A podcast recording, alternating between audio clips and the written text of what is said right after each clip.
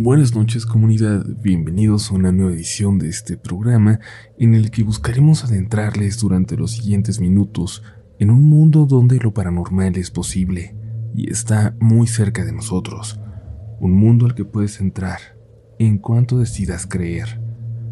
Yo soy Uriel Reyes y ya es momento de apagar la luz y dejarse llevar por los siguientes relatos de la noche.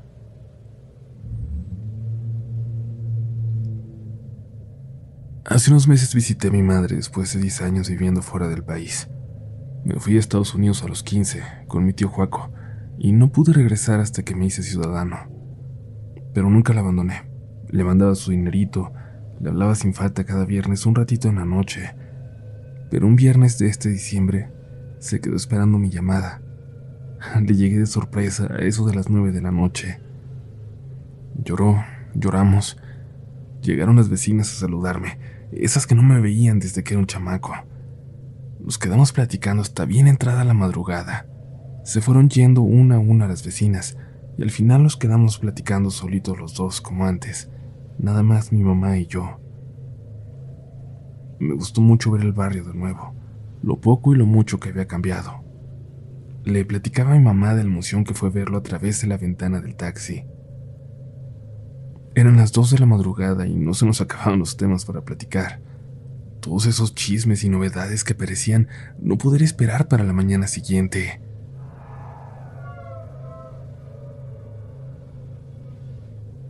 Hasta que un grito que venía de la calle nos obligó a guardar silencio por completo. Un alarido largo, agónico, que detonó los ladridos de todos los perros alrededor. Me levanté rápidamente para dirigirme a la ventana. Parecía que alguien necesitaba ayuda. No te asomes. No pasa nada, me dijo mi mamá. ¿No te acuerdas de ese grito? ¿A poco nunca te tocó escucharlo? Supongo que mi mamá notó en mi cara que no tenía idea de qué me estaba hablando. Se levantó para cerrar bien esas cortinas que yo ya estaba abriendo para ver de qué se trataba aquel alarido. De niño, ¿no te acuerdas de Ramoncita? El nombre me trajo de repente un montón de recuerdos que parecía haber escondido en algún lugar de mi memoria. Ramoncita, claro, una señora a quien los niños de la calle le llamábamos de forma grosera la loca del barrio. Ramoncita vivía en una casa apenas en pie, de madera, en un lote baldío que ella ocupó y que nadie más reclamó. Nadie sabía cómo o quién había construido aquella casa, de dónde había llegado Ramoncita parecían haber estado antes de que todos los demás llegáramos ahí. Había días más malos para la señora.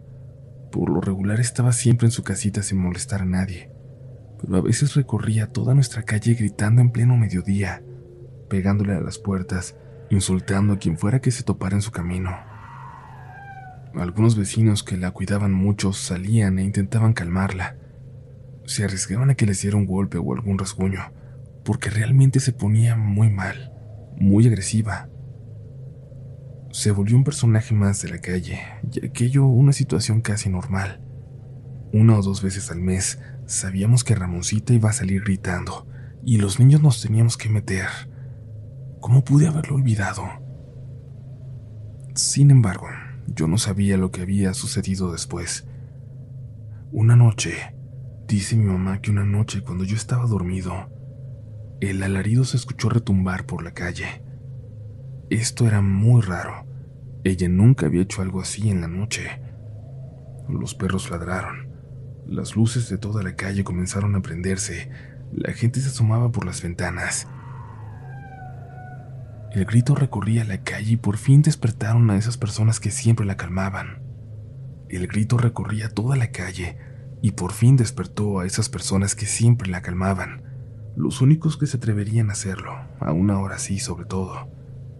Salieron, buscaron por toda la calle, pero no la encontraron. El grito se volvió a escuchar, pero esta vez muy a lo lejos, como si se hubiera alejado rápidamente, como si estuviera huyendo de algo. Por la mañana fueron a buscarla a su casita, pero estaba vacía. No había señales de hacia dónde se había marchado. Dejó incluso servida una taza de café. La noche siguiente volvió a escucharse el mismo grito, y la siguiente, y la siguiente. La gente se asomaba rápido para buscarla, cada vez más preocupados por ella, pero en cuanto alguien salía a la calle, se alejaba sin que nadie lograra verla. El grito se escuchaba cada vez más lejano. Una semana después de aquel primer grito en la noche, alguien llegó con la mala noticia de que habían encontrado muerta a Ramoncita, muy lejos de nuestra calle, casi al otro lado de la ciudad. Lo extraño fue un detalle que supieron después. Cuando lo encontraron, su cuerpo ya estaba en avanzado estado de descomposición. Ramoncita había muerto dos semanas atrás. Esa misma noche volvió a escucharse una vez más el grito de Ramoncita recorriendo la calle. Esta vez nadie se asomó. Y siguió escuchándose por mucho tiempo, por años, cada vez más esporádico. Y a la gente de mi generación, que éramos niños entonces, que no nos despertábamos por la madrugada cuando se escuchaba, quizás no nos tocó, no nos marcó de la misma manera pero el grito continúa vivo.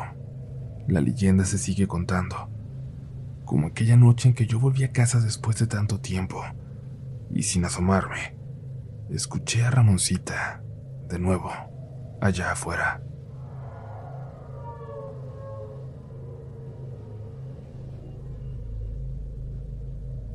Me gustaría compartir mi historia.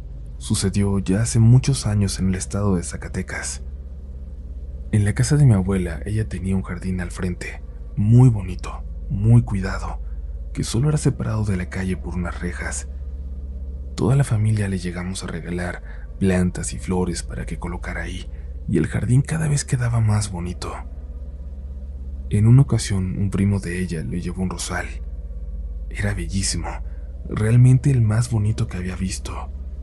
Mi abuela lo plantó inmediatamente, dándole el lugar más privilegiado de aquel jardín.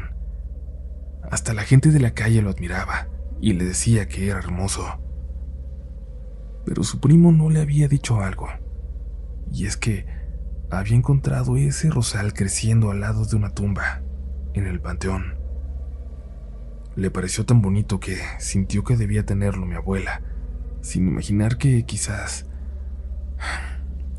que quizás no hay que llevarse cosas de los panteones. La gente que pasaba por las noches comenzó a hablar de cosas extrañas, de macabras apariciones en el jardín, específicamente cerca de aquel rosal. Cosas que nunca antes se habían visto. Había quien decía que se veía un perro negro, otros que veían a una niña. No eran cosas que se tomaran en serio, pues toda la gente tenía una visión distinta que contar. Hasta que Roberto, un vecino de la calle, pasó por ahí ya muy de madrugada. Iba con rumbo a su casa después de haberse pasado la noche vendiendo cigarros en el centro. En aquel entonces no era tan difícil caminar a esas horas, no como hoy, que ya no se puede por la delincuencia.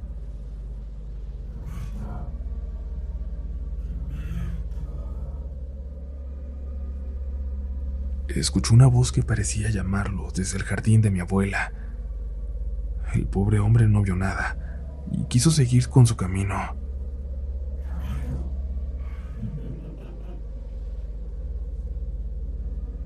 Volteó de nuevo hacia el jardín.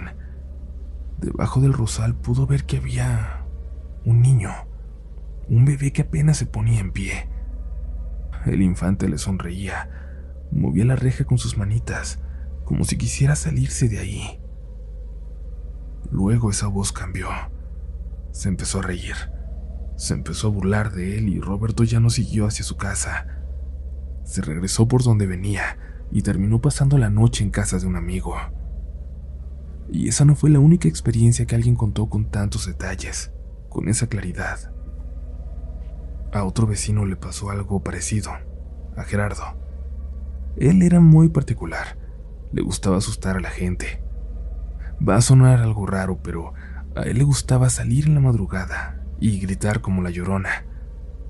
Pasaba por ahí haciendo el clásico grito de ¡ay mis hijos! y le salía muy bien.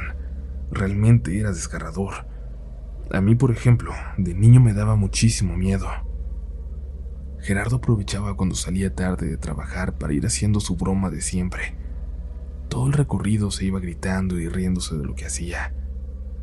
Pero una noche, cuando pasaba por la casa de mi abuelita, iba gritando cuando una voz le contestó. ¡Ey! Gerardo se quedó congelado. El rosal apenas se veía de lo oscuro que estaba. ¡Ey! Gerardo.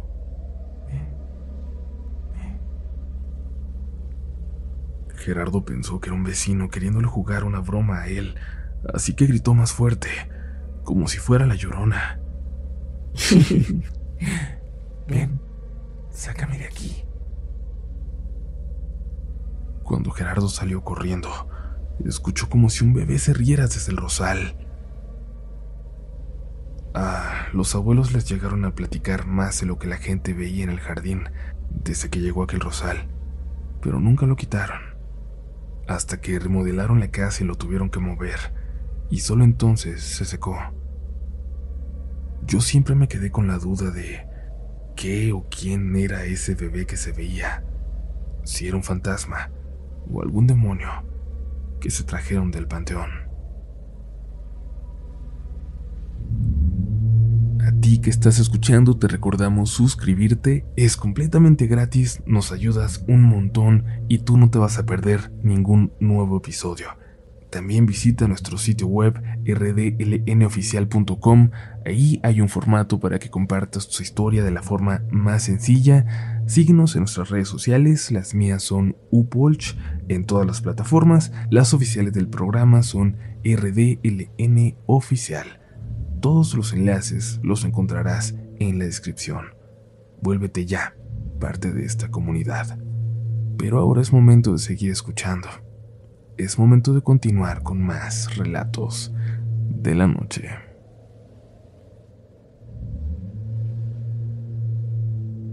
¿Qué tal, Uriel? Hace rato que sigo tu canal, el cual mi novio me recomendó y me gusta muchísimo tu contenido. Lo escucho siempre que me quedo sola en casa o cuando hago mis tareas en la universidad. Hoy quiero contarte una historia que me ocurrió a mí y a mi hermano, cuando yo tenía 16 años y él 22. He intentado contársela a otras personas, pero nadie me cree, a pesar de que no estuve sola, y mi hermano puede dar fe de que esto realmente sucedió. Verás, como contexto, yo vivo en el Estado de México, pero mi familia y yo siempre hemos tenido nuestras actividades en la Ciudad de México, así que siempre he tenido que desplazarme largas distancias para ir a la escuela. Cuando estaba en la preparatoria, mis clases empezaban a las 7 de la mañana, y aparte de eso, el carro que mi papá tenía era viejo, así que muchas veces no circulaba, por lo que teníamos que levantarnos a las 2 de la mañana para irnos a la ciudad sin correr el riesgo de que una patrulla nos multara o llevar al corralón por no atacar el no circula. Llegábamos a las 3 de la mañana a casa de mi abuelita paterna, quien afortunadamente siempre nos prestó su casa para dormir o quedarnos, ya que nuestra situación era bastante complicada. La casa de mi abuelita es grande y queda a unos pasos del metro Escuadrón 201. Mi abuelita había conservado intactos los cuartos de sus hijos, así que mi hermano, quien en ese entonces estaba en la universidad, y yo, que estaba en segundo de preparatoria, nos quedábamos a dormir en el cuarto que había pertenecido a mi papá en su juventud. Era un cuarto ubicado en el segundo piso, con una ventana enorme y un closet muy grande ubicado al fondo de la habitación, el cual ya solo conservaba los restos de la época universitaria de mi papá. Frente a este closet teníamos dos camas, una para mi hermano y otra para mí. Es importante mencionar que no hay ninguna casa pegada a la de mi abuela. Ese cuarto estaba completamente aislado de otras construcciones. Era hasta cierto punto una especie de torre solitaria. Era un lunes, lo recuerdo perfectamente, más o menos a las 3.20 de la madrugada. Llegamos y mi abuelita se había ido a su casa de Morelos junto a mis tíos el día anterior, así que su casa estaba vacía. Mis papás se quedaron durmiendo en el carro, mientras que mi hermano y yo subimos al cuarto para, por fin, después de echarle aguas a mi papá en toda la carretera para que no nos agarrara una patrulla, durmiéramos hasta que fuera momento de irnos a la escuela. En ese tiempo yo estaba pasando por muchos problemas emocionales y una gran carga de estrés, por lo que desafortunadamente cada noche experimentaba parálisis del sueño. En fin, entramos al cuarto y el closet estaba ligeramente abierto. Esto me pareció extraño, pero pensé que tal vez mi papá había ido a buscar algo el sábado y lo había dejado de esa forma, así que no le di vueltas y, agotada, me acosté para dormir. Mi hermano se durmió casi al instante. Siempre ha tenido el sueño pesado y pocos minutos después yo también me dejé vencer por el cansancio. De pronto me desperté. No había pasado mucho tiempo desde que había por fin cerrado los ojos, así que pensé en acomodarme bien y volver a dormir, pero no podía moverme. Caray, pensé. Otra vez se me subió el maldito muerto. Y como era algo hasta cierto punto normal para mí, simplemente esperé a que se me pasara. Entonces, sentí algo raro, como si alguien me estuviera mirando. Intenté girar mi cabeza, pero obviamente me fue imposible. Con el rabillo del ojo vi a mi hermano durmiendo, dándome la espalda, y la puerta del closet un poco más abierta. Por un instante, algo brilló desde el fondo del closet. Eran dos puntos, apenas perceptibles de color amarillo, tenues, inmóviles. Moví los ojos rápidamente para ver al techo. Ha de ser mi imaginación. Siempre uno se espanta cuando se le sube el muerto, pensé. Y fue ahí que lo escuché. Del closet emergió un susurro. Pinche niña pendeja. Inmediatamente abrí los ojos como platos y pensé, no, esto sí nunca me había pasado. Y otra vez la voz grave y ronca, esta vez un poco más alto, dijo, te voy a matar a ti y al pendejo de tu hermano. Entonces moví los ojos en dirección a la puerta del closet. Vi a mi hermano en la misma posición, dándome la espalda, y los mismos puntos amarillos dentro del closet, pero esta vez había algo más. Era como una figura que estaba ahora sí que más negra que la oscuridad del closet, coronada por esos dos puntos amarillos. Empecé a asustarme en serio porque la voz del closet empezaba a tornarse más fuerte y más violenta. Decía que iba a despedazar a toda mi familia, que iba a matarme y que era real. No es tu cabeza, niña. Aquí estoy. He olvidado muchas de las cosas que la voz me dijo porque eran horribles y muy explícitas. Solo puedo decirles que yo estaba tan asustada por no poder moverme ni hablar y por ver a mi hermano ahí dormido, vulnerable, que solo pude empezar a llorar. Con el rabillo del ojo, les juro, vi que esa figura estaba más cerca que antes, y sin callarse, la puerta del closet se abrió más. En ese momento traté de llamar a mi hermano para que despertara. Alex, Alex. Pero no podía vocalizar. Solo se escuchó como un quejido. La voz en este punto no hablaba, gritaba, y sabía que iba a hacernos daño. Sabía que realmente estábamos en peligro. Ahí ya con muchas lágrimas en los ojos, solo miré al techo y pensé, Dios, por favor ayúdame. La voz estaba casi aullando que iba a matarnos, que iba a despedazar a todos en esa casa y entonces como por arte de magia pude levantarme. No les miento, les juro que en cuanto me pude levantar de la cama mi hermano hizo lo mismo casi de un salto, como un gato asustado, alejándose del closet. Mi hermano miraba esa puerta más abierta que antes y me miró muy confundido. Solo alcanzó a decirme, ¿escuchaste eso tú también? La figura había desaparecido. Días después de eso, mi hermano cambió las camas del lugar, y siempre al llegar, cerrábamos muy bien ese closet. Hoy tengo 22 y mi hermano 28 años, y hasta la fecha nadie nos cree que ambos escuchamos lo mismo, mientras yo tenía parálisis del sueño y él simplemente dormía.